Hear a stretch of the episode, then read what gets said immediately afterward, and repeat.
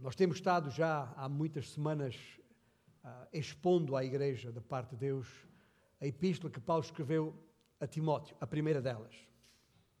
Uh, se porventura tem uma Bíblia à mão, pode já abri-la ali. É ali que temos estado, é ali que ainda estamos, uh, já no capítulo 5, mas ainda com muita matéria para tratar, na medida em que o Espírito de Deus, que a inspirou, nos vai orientando para fazer. Chegámos a um texto uh, especialmente uh, elucidativo de uma das questões mais polémicas, quiçá uh, conflituosas, que a história da Igreja tem conhecido até, até agora. O nosso povo costuma dizer tal pai, tal filho. Eu, eu não digo isso porque eu espero que os meus filhos sejam melhores do que eu. Espero sempre que os meus filhos sejam melhores que eu. Aliás, eu acho que essa expressão popular só tem eh, aplicação verdadeira no próprio Deus. Ah, porque só o Filho de Deus pode ser tal pai, tal filho, porque eles são um. E, e têm exatamente a mesma natureza, os mesmos atributos. Mas isso é o que o povo diz. Mas curiosamente, essa frase usei porque me fez lembrar uma outra frase que está na Bíblia, foi dita pelo profeta Oseias muitos anos atrás, na sua, no seu livro, o livro tem o seu nome, capítulo, 9, capítulo 4, versículo 9, quando ele disse: Como é o povo, assim é o sacerdote. Eu estou aqui para vos dizer, com toda a convicção e experiência de ministério que tenho, e já lá vão mais de 40 anos, nenhuma igreja chega mais longe do que a sua liderança.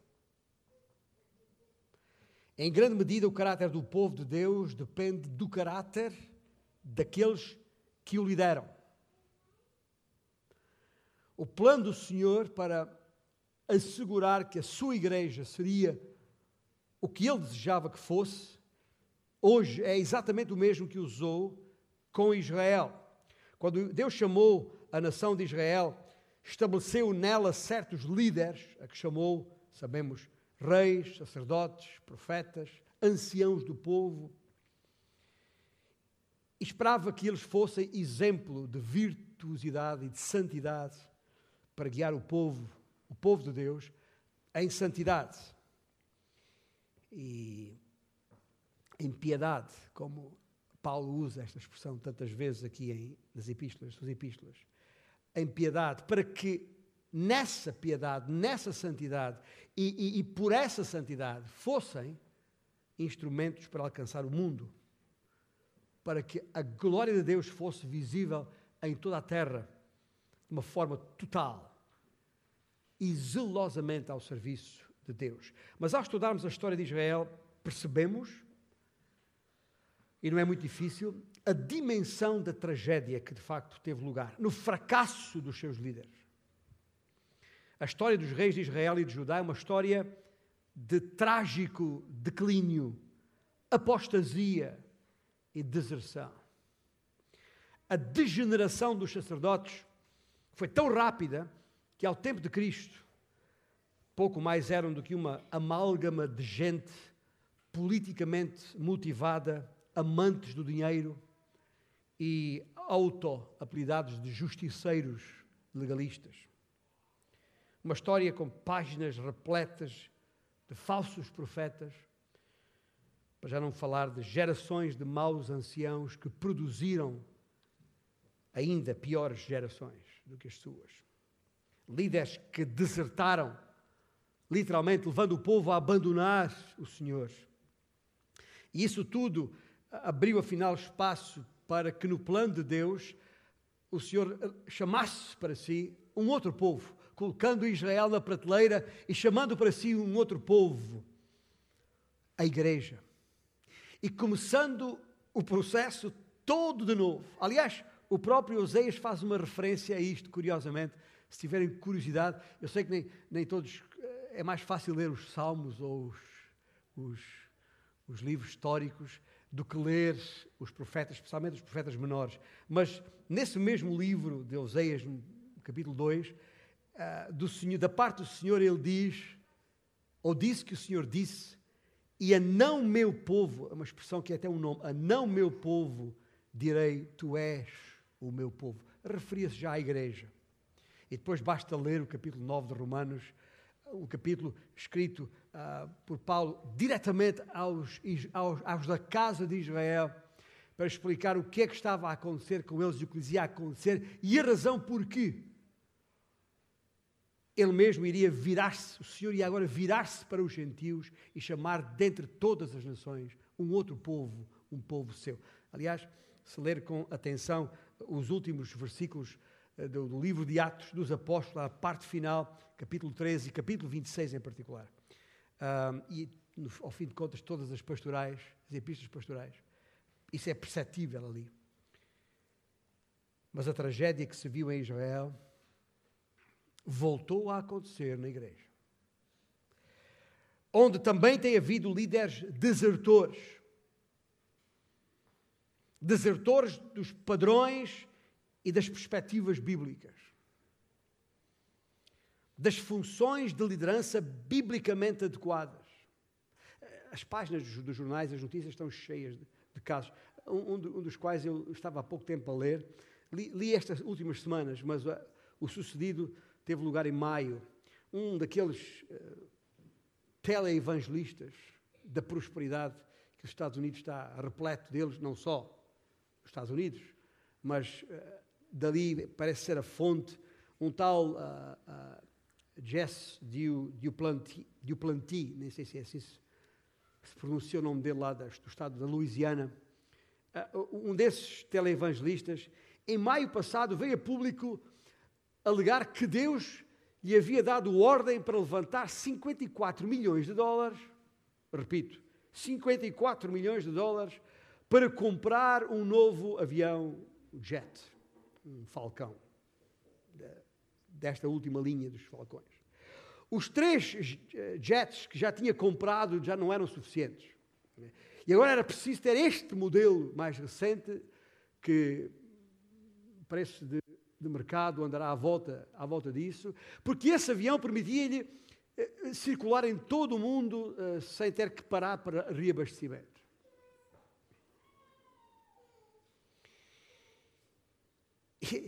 Mas o, o pior não é isto, isto, não, isto não é novidade. O pior, o pior é este homem dizer, para se justificar, que, que com certeza se Jesus estivesse hoje na terra, não andaria de burro.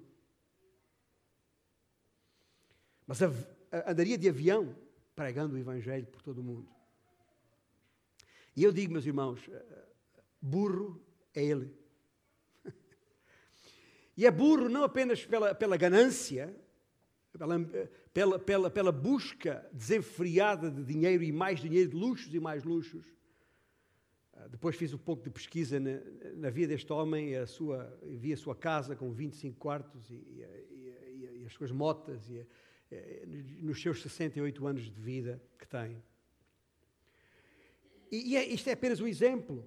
Mas o pior nisto tudo é a, a, a, a burrice, que chamei eu, eh, embora aos olhos do mundo isto seja mais uma espertice, mas é uma burrice pela leviandade e, e, e, e pela, pela, ignorância evidenciada das próprias Escrituras, a palavra de Deus.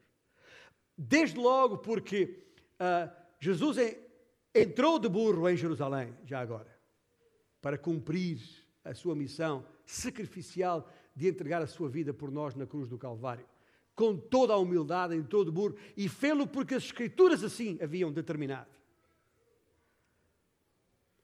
E, portanto, eh, qualquer um que se apresenta em nome de Cristo não devia sentir-se diminuído por ter de andar de burro, se for caso disso.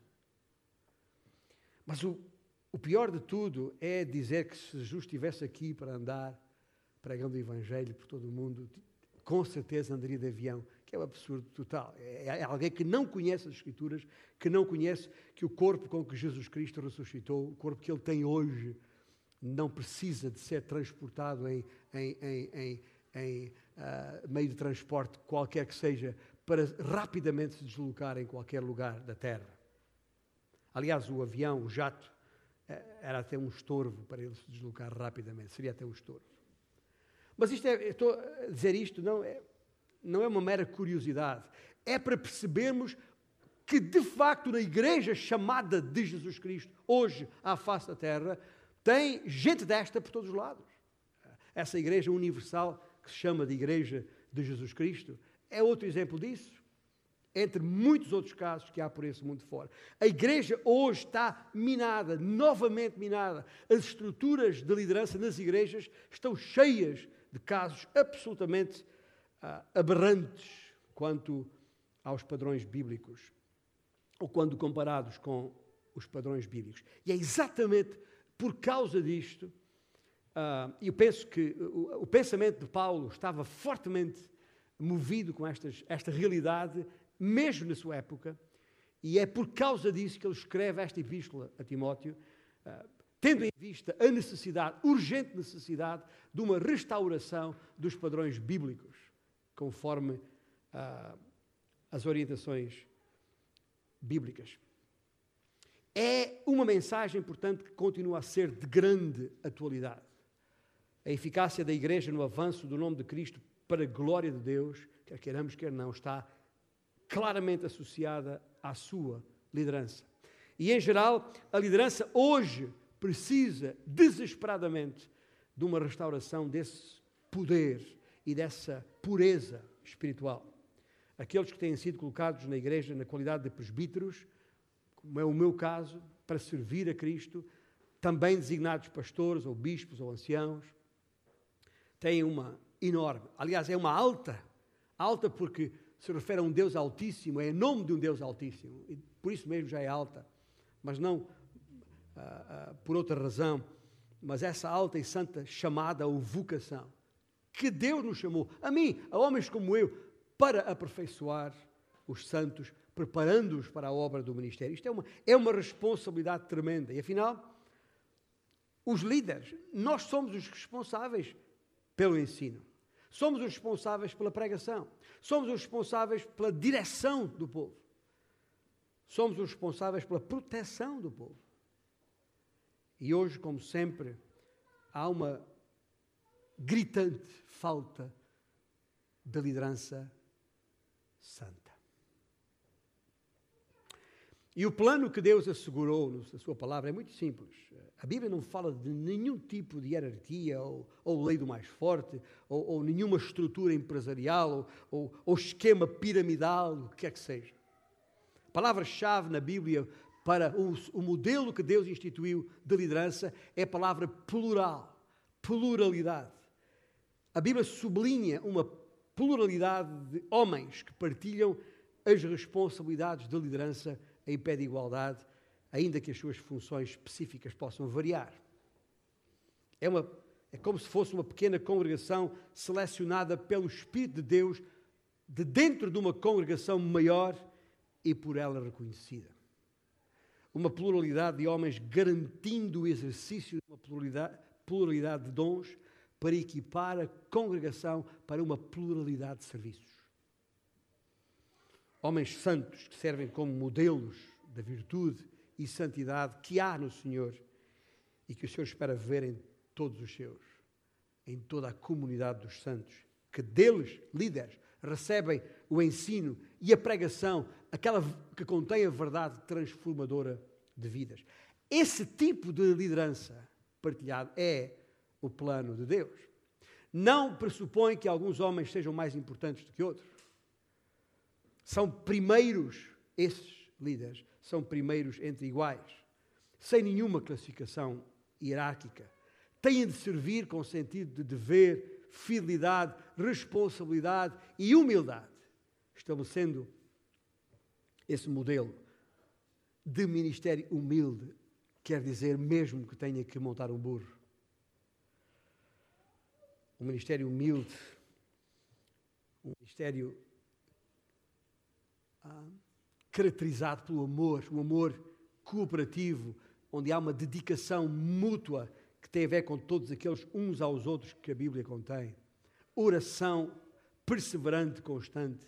Deles, líderes, se espera um, um, um, um, empenho na exposição da palavra e um zelo para alcançar os perdidos. A necessidade de homens destes na igreja hoje é gritante. E não era diferente nos tempos de, de Timóteo. Lá na igreja de Éfeso, que ainda esta manhã na escola dominical fizemos referência a isso, o nosso irmão Júlio. Ele, ele Paulo, tinha deixado em, uh, uh, Timóteo em Éfeso para pôr em ordem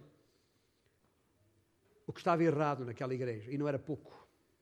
Uh, uma igreja onde Paulo havia ministrado maravilhosamente ao longo de quase três anos. Uma igreja que ele mesmo havia iniciado, uma igreja com sólidos alicerces que agora estavam abalados. E estavam abalados porquê? Porque a sua liderança se havia deixado corromper. E é um problema recorrente nas igrejas de hoje, como referi. Por isso, é um imperativo nosso E falo em nome pessoal, embora o pastor Timóteo não esteja aqui, mas como pastores da igreja, e ainda somos apenas dois presbíteros reconhecidos como, como tal, mas pelo menos somos um grupo, e mais virão, e mais deverão vir, para, porque é nossa responsabilidade, e é minha responsabilidade, como foi de, de, de Paulo e, e Timóteo, tudo fazer para formar uma nova geração de pastores, presbíteros, que sejam homens santos de Deus sem uh, dúvida nenhuma. Mas para isso é necessário enfrentar e eliminar todas as formas de liderança que não têm qualquer base bíblica. Uh, também esta manhã foi lembrado pelo professor da Escola Dominical, pelo menos aqui nesta classe, que, que é isso que a nossa igreja é. Por isso que se chama Igreja Batista Antioquia, porque estamos empenhados em recuperar uma orientação uma tradição teológica e histórica que havia na igreja do primeiro século. E é preciso recuperar aquele modelo de igreja e não os modelos hierárquicos e unipessoais que se têm desenvolvido através dos séculos. E é por isso também essencial que os atuais líderes da igreja acordem para, para, para o verdadeiro cariz do seu ministério, seja quanto ao caráter, seja quanto às suas funções. Um, por isso, aqui estamos. E me apresento diante da igreja uma vez mais. E não estou a dizer isto pela primeira vez, mas apenas no contexto deste texto que agora vamos considerar. Eh, temos de restaurar não só o padrão bíblico, mas uma realidade bíblica que nos permita ter ah, em boa forma, uma boa forma de homens em forma.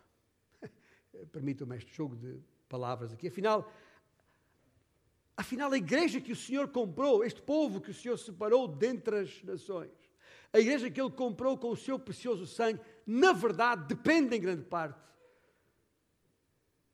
em grande medida, da liderança que tem. E por isso que já Oseias dizia como é o sacerdote, assim é o povo. E o povo diz tal pai, tal filho. Porque há uma consequência, há uma influência, quer queiramos, quer não. Quer disso nos demos conta, quer não. E é exatamente por isto que estamos aqui, e é exatamente para isso e nisso que estamos empenhados. O Novo Testamento claramente só considera uma igreja verdadeiramente estabelecida quando ela tiver um conjunto funcional de presbíteros. Aliás, relembro à igreja, porque estamos a orar isso há algumas semanas, de que justamente estamos orando para que Deus possa eh, trazer mais destes homens. Homens capazes, experimentados, reconhecidos, idóneos para se juntar a nós, para alcançar toda esta cidade do Grande Porto e chegar ainda mais longe do que aquilo que temos chegado pela graça de Deus. E não esqueça de continuar a orar pelo pastor João Melo, por quem estamos orando para que em breve se junte a nós. E é isto que Paulo tem no coração quando se dirige a Timóteo. E dada a sua atualidade, é como se estivesse a dirigir-se a nós, de uma forma claríssima. Porque no que a liderança diz respeito, é óbvio que a igreja de Éfeso não estava bem. Não estava bem. Entre os vários presbíteros desta igreja, alguns havia que estavam ensinando heresia e sendo um mau exemplo de vida imprópria, vida imprópria ou própria um mundo ímpio, se quiser. Portanto, fosse por palavra ou por obra, o ensino que aqueles homens estavam uh, espalhando dentro da igreja Era exatamente o contrário do que Deus queria que fosse ensinado. E já agora, porque nem todos têm estado connosco aqui ao longo destas semanas, desde que começámos o estudo, a exposição deste livro de 1 Timóteo, é muito óbvio, basta relembrar é, muito rapidamente. Olha, no capítulo 1, versículo 3 e 4, quando eu estava de viagem rumo da Macedónia, te roguei permanecesse ainda em Éfeso para admoestares a certas pessoas, a fim de que não ensinem outra doutrina, nem se ocupem com fábulas e genealogias sem fim, que antes promovem discussões do que o serviço de Deus na fé. E logo mais abaixo, no versículo 7, pretendendo passar por mestres da lei, não compreendendo, todavia, nem o que dizem, nem os assuntos sobre os quais fazem usadas asseverações. Falam e declaram em ignorância. E mesmo no final deste capítulo 1, versículos 18 e 20, ele diz que, que, que encarrega Timóteo desta responsabilidade, até para afastar aqueles homens, e estão aqui citados por nome, designados. Está a falar de um tal de, de Himeneu e de um tal de Alexandre, especificamente, que eram com certeza presbíteros naquela igreja, para, para, para os afastar, para pôr fim a tamanha blasfémia. Era necessário entregá-los a Satanás. Eh, ao que parece, o capítulo, isto só no capítulo 1. No capítulo 2, apesar de aquela parte em que ele fala, aparentemente, ao que parece, não, não aparentemente, mas evidentemente, havia mulheres que estavam a usurpar essa posição de autoridade para ensinar a igreja. E há aqui uma forte condenação neste sentido. Uma situação que, aliás, não podia ser mais atual. As igrejas pelo mundo fora estão cedendo o lugar de presbitério a mulheres por todo o mundo, igrejas chamadas evangélicas, batistas ou não. Uma coisa proibida pela palavra de Deus. Não, não, é o assunto de hoje, nem vou falar isso agora, já temos falado nisto e ensinado que, aliás, já explicámos este texto com todo o cuidado, porque isto não significa nenhum menosprezo ou colocação da mulher num estatuto inferior ao do homem, porque não é isso que se trata, mas apenas de uma função diferente que Deus proibiu que a mulher tivesse. Aparentemente, em Éfeso havia mulheres que estavam a querer tomar essa posição. É um problema de liderança, claro que é. No capítulo 3, onde estão as qualificações, a chamada lista de qualificações para o presbitério, não é uma mera lista de qualificações que apareceu ali do nada, mas está ali exatamente porque Paulo sabia o problema que a igreja tinha e era preciso criar condições, providenciar um contexto para que os homens não qualificados, não de acordo com aquele padrão, fossem afastados e aqueles que tinham ou que estavam qualificados pudessem ser reconhecidos pela igreja para a função. O capítulo 4, veja, logo no versículo 2, uh, uh, o capítulo 4 fala de, de, de, de gente que estava a falar na igreja mentiras. São claramente chamados de mentirosos por hipó pela hipocrisia dos que falam mentiras e que têm cá autorizado a própria consciência. Estavam a ensinar doutrinas de demónios sob influência de espíritos enganadores.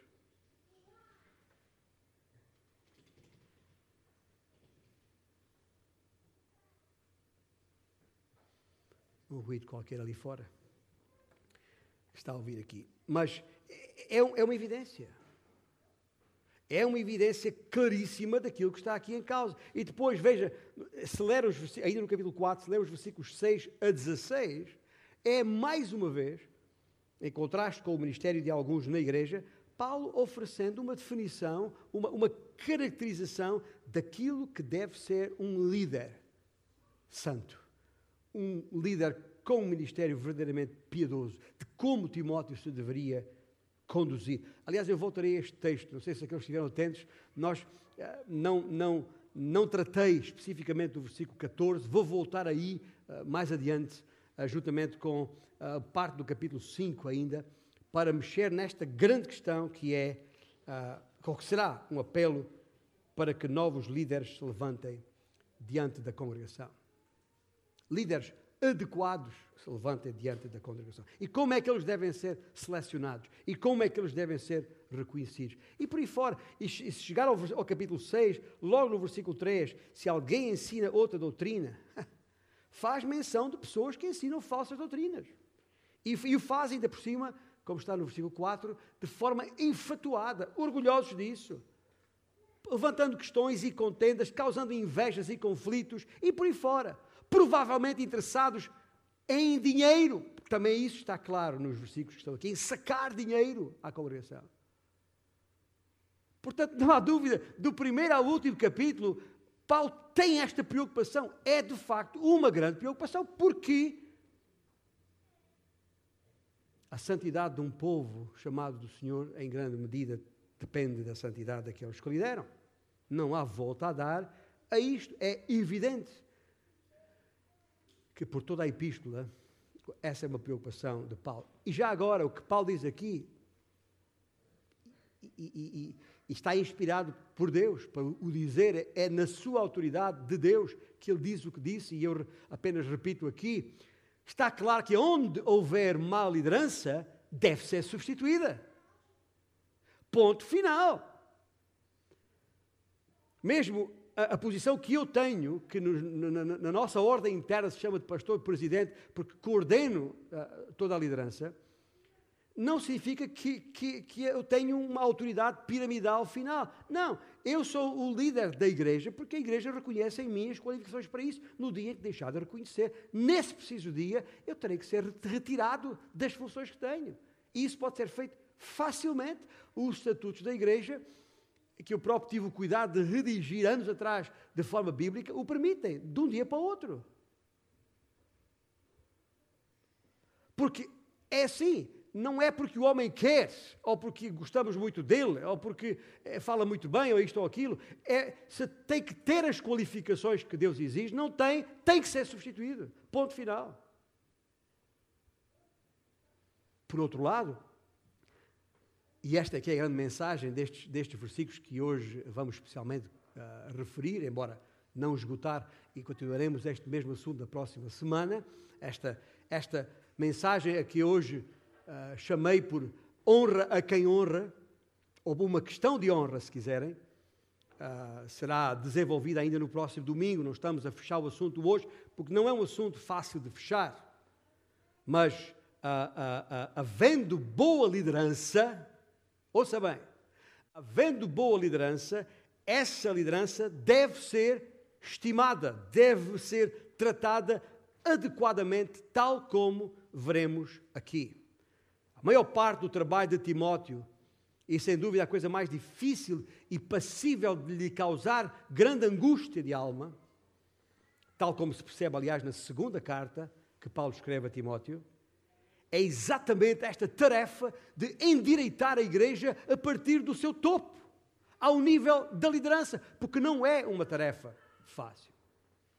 A remoção de líderes não qualificados e a restauração de líderes qualificados só seria possível para Timóteo fazer, para eu fazer, qualquer um nestas funções fazer, se porventura formos especialmente capacitados por Deus para esse efeito, porque não é tarefa para qualquer homem enquanto tal.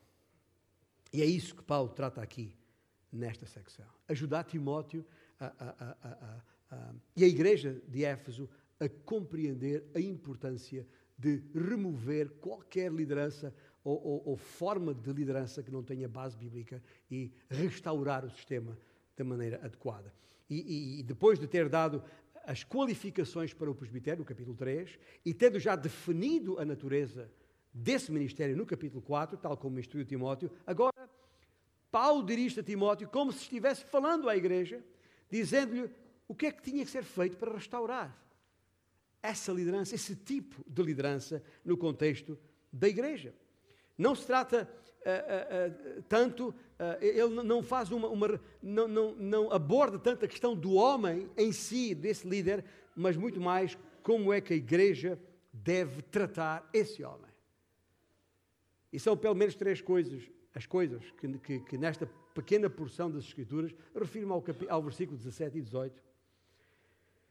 Um, e os, aliás, 17 a 21 melhor dizer, a 17 a 20. Este é um texto que vamos desenvolver nas próximas três semanas ainda. Mas dizia eu, há aqui três coisas. E essas três coisas, uma vez adequadamente entendidas e implementadas, permitirão ter na igreja uma liderança segundo os padrões bíblicos. Agora, como não é possível tratar tudo uma só vez, vamos por partes. E, e, e pouco a pouco, à medida que vão surgindo, para que então possamos ter uma plena compreensão das tremendas implicações que estão aqui em causa. Mas hoje e no próximo domingo, vamos nos cingir a estes versículos 17 e 18, cuja questão é honra devida aos líderes. Em que, da parte de Deus, Paulo fala da honra devida aos líderes. As três coisas, já agora estou a tomar notas, ficaram a perguntar, mas quais são as três coisas? Honrar, proteger e repreender. Porque também os presbíteros podem ser passíveis de repreensão. Mas há uma forma adequada para o fazer? Ah, isso veremos. Mas honrar, proteger e repreender. Os versículos que estão aqui em causa, que os irmãos têm diante dos vossos olhos, 1 Timóteo 5, 17 e 18, dizem o seguinte: devem ser considerados merecedores de dobrados honorários os presbíteros que presidem bem, com especialidade os que se afadigam na palavra e no ensino. Pois a Escritura declara: não amordaces o boi quando pisa o trigo. E ainda, o trabalhador é digno do seu salário. Aqui duas coisas que eu tenho que, que, que dizer-vos ainda hoje, uh, antes de desenvolvermos isto no próximo domingo, porque é, uh, uh, tenho que o, dizer. A primeira coisa é que eu não me sinto nada bem, e espero que compreendam isto, a, a, estar a falar sobre esta questão, eu próprio. Porque eu, eu, eu, eu, eu pode parecer que estou a defender os meus interesses. E, e poderia até ser acusado de conflito de interesses. Não é? não é fácil para um presbítero como eu, um pastor, dizer à congregação que deve tratar-me com honra. Pode parecer, sei lá o quê. É por isso que não, não me parece muito bem. Mas, por outro lado, o Senhor espera de mim e exige de mim que eu exponha à igreja todo, toda a palavra de Deus. E não posso eu dizer, olha, desta palavra não posso falar, desta posso, esta convém, aquela não convém. Tenho que falar de tudo. E, portanto, não posso passar por cima disto. A segunda coisa que é preciso ficar claro ainda aqui hoje, antes de irmos mais longe, é que o que estamos a falar aqui, quanto, nestes versículos, estamos a falar de duas coisas. Estamos a falar de competência e estamos a falar de compensação. Duas palavras fáceis de lembrar: competência e compensação. Quando eu falo de competência, por favor, não confundir com concorrência ou, ou, ou com competição. Tá? Não, não, não, tem nada a ver com disputas ou, ou contendas entre pessoas, nem com uh, concorrência, pois tampouco tem a ver com oposição ou rivalidade entre pessoas que aspiram a obter a mesma coisa ou a mesma posição coisa que existe em muitas igrejas. Eu já passei por isso, irmãos mais velhos aqui sabem disso, de líderes nesta igreja que tentaram, a, a, a, ou, pessoa, ou candidatos a líderes, que tentaram justamente, que aspiravam à posição que Deus me havia dado e sido reconhecida pela igreja, e fizeram-no de tudo para, para, para me deixar ficar mal, para me afastar daqui, e pessoas há que estão fora da igreja hoje por causa disso. Veja o dano que esta matéria pode causar numa igreja. É tremendo. É tremendo. Mas estou a falar não de competição nem de concorrência, mas de competência. E competência, eh, falamos de incumbência, falamos de, de, obrigação, de encargo, tem a ver com perícia, com aptidão, com isto em qualquer dicionário léxico comum. Com idoneidade para fazer algo ou intervir num determinado assunto. Isso que que Paulo disse a Timóteo no, na segunda epístola, capítulo 2, versículo 2, o que de mim ouviste entre muitas testemunhas, isso mesmo transmite a homens fiéis, que sejam idóneos, quer dizer, competentes, para por sua vez transmitir a outros. É disso que estamos a falar, de competência. E quando estamos a falar de competência, como aqui diz, uh, então a Bíblia é muito clara é necessário que haja também compensação. Se queremos boa competência, tem que haver boa compensação. E isto é um ataque direto da parte de, de, de Paulo, em nome do Senhor, contra uma certa forma de estar e pensar que existe em muitas igrejas, de que eu, eu, eu chamaria. Aliás, há dois problemas, e, e as duas palavras rimam: materialismo e miserabilismo. O materialismo, já falei, há muitos exemplos disso, pessoas que estão no ministério, estão nas igrejas por para se enriquecer, para sacar dinheiro, para, para, porque só têm em vista as coisas materiais e, e, e se não tiverem o dinheiro que querem, não estão bem e até vão embora à procura de outro. Aliás, houve uma, uma época aqui, em 1998, exatamente em 98, que um grupo de pessoas, querendo afastar-me das, das, minhas responsabilidades, resolveram boicotar as ofertas e dízimos à igreja, pensando assim: o indivíduo, quando vê que não há dinheiro, vai-se embora. Não, não, e, e, de facto, muita gente abandonou a igreja naquela altura, sob essa, a influência desse, desse, desse, dessa liderança. E estou a falar à vontade, estou aqui pessoas que são testemunhas disso, estavam aqui. Não é conversa fiada, minha. Está bem? Isto é um facto. Como se eu estivesse aqui por causa do, do dinheiro. Quer dizer, uma coisa absurda, absolutamente absurda. Isso aí, eu disse aí, irmãos, os meus ficaram preocupados, pastor, nós não temos dinheiro para pagar o seu salário, como é que vai ser? E disse, não preocupa com isso, eu tenho mãos, era muito mais, ainda sou jovem, era muito mais jovem, tenho capacidade para trabalhar, se for, se for necessário. Não é por isso. O ministério não depende disso, mas há pessoas que pensam assim. Há pessoas que pensam assim. E, e exigem isso, e fazem questão disso. Isso é materialismo, é fazer a obra por uma questão material. Mas do lado oposto, isto é lamentável, existe aquilo que eu chamo de miserabilismo. A ideia que muitas pessoas têm é que os pastores, os missionários, devem viver com o mínimo. De burro. Porque são pastores. E.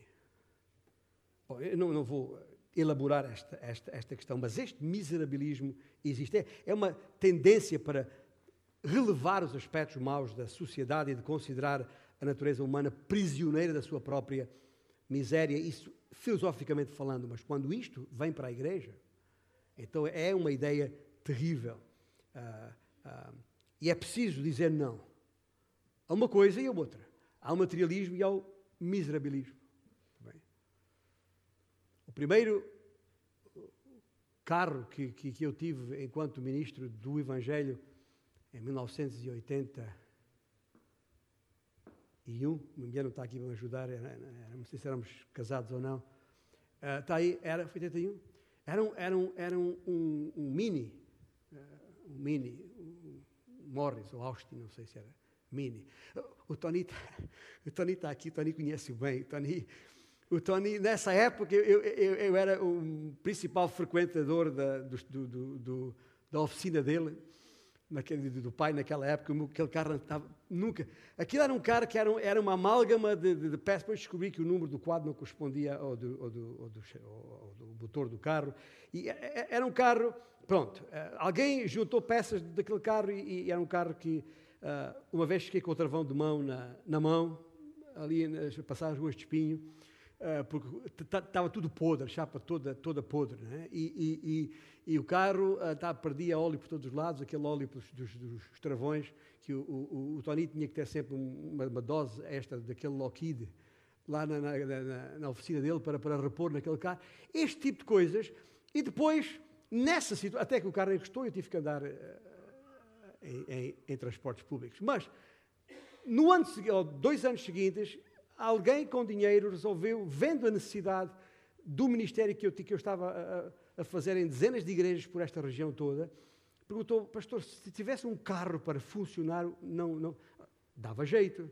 O homem, tendo possibilidades, foi imediatamente. Então, o stand comprou um carro novinho em folha, um Renault 5, a, a GTL, novinho em folha, e chegou, está aqui, irmão António Figueira, para uso do seu ministério.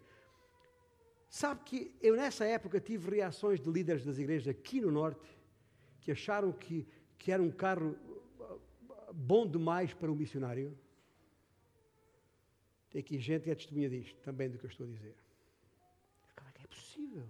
É este miserabilismo que eu estou a falar. A Bíblia condena isto de forma clara e é isso que vamos ver no texto bíblico que está aqui em causa, nestes versículos. Honra a quem honra. Devem ser considerados merecedores de dobrados honorários os presbíteros que presidem bem, com especialidades que se afadigam na palavra e no ensino. E esta, por sinal, é uma tradução muito literal do, do original grego. Honra é a palavra-chave. Sublinha essa palavra no seu texto, porque ela tem nas Escrituras dois significados que vamos desenvolver no próximo domingo com todo o cuidado para perceber que ela tem a ver com que esta honra tem a ver sim com estima, com, com, com respeito, com consideração, mas também tem a ver com remuneração, com honorários. Portanto, é essa a palavra de Deus, não podemos fugir dela, não lhe posso dar a volta, tenho que, tenho que expor tal como ela está aqui. Mas sobre isto eh, falaremos mais no próximo domingo, mas não podemos ficar equivocados, nenhum de nós pode estar uh, uh, uh, com qualquer tipo de dúvida a este respeito.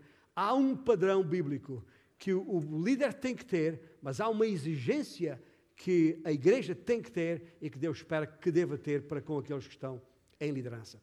Como disse, é uma matéria difícil para eu tratar, mas uma coisa é certa, meus irmãos: aqueles que honram o Senhor, de facto, e não apenas de boca, não terão dificuldade em honrar aqueles que servem ao Senhor.